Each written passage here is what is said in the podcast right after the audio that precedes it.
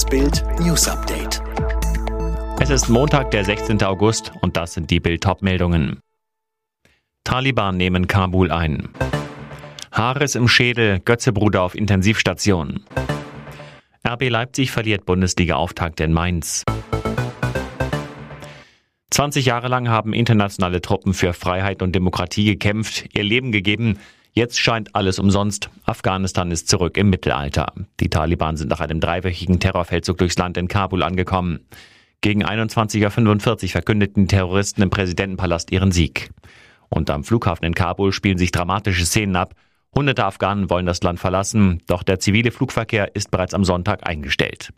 Diplomaten, Mitarbeiter von Hilfsorganisationen und ortsansässige Hilfskräfte sollen jetzt schnellstmöglich mit Militärmaschinen ausgeflogen werden. Bereits am Nachmittag hatte Präsident Ashraf Ghani das Land offenbar Richtung Usbekistan verlassen. Alle aktuellen Entwicklungen lesen Sie auf Bild.de. Riesendrama um Lautern-Profi Felix Götze, Bruder von Weltmeister Mario. Beim 0 zu 4 Debakel des FCK bei Drittliga-Aufsteiger Viktoria Berlin blieb Götze nach einem Zusammenprall in der 72. Minute im Mittelfeld benommen liegen und musste vom Platz getragen werden. Götze war im Mittelkreis beim Kopfball mit voller Wucht vom eigenen Teamkollegen Marvin Sänger an der Schläfe getroffen worden.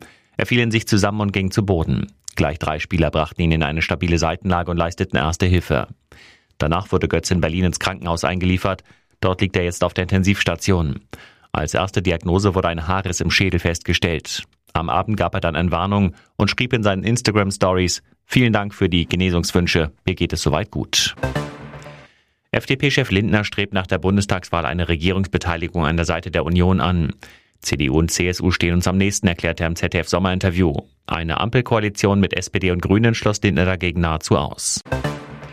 In knapp sechs Wochen wird der neue Bundestag gewählt. Die Briefwahl kann bereits heute starten, zumindest theoretisch, da die Wählerverzeichnisse seit gestern fertiggestellt sind.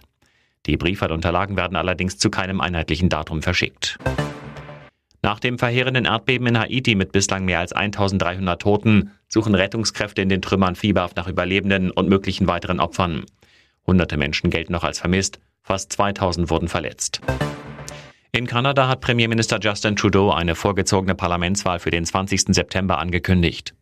Trudeau will erneut antreten und sich Rückendeckung für seine Politik im Kampf gegen die Corona-Pandemie holen. Er hat durch verschiedene politische Affären die Parlamentsmehrheit eingebüßt.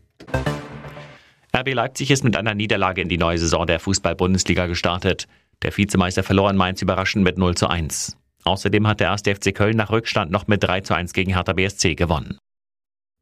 Alle weiteren News und die neuesten Entwicklungen zu den Top-Themen gibt's jetzt rund um die Uhr online auf Bild.de. Fitbook hat einen neuen Skill, mit dem du in nur 10 Tagen fit wirst. Ganz einfach zu Hause mit nur 10 Minuten täglich. Sage jetzt Alexa, öffne Fitbook.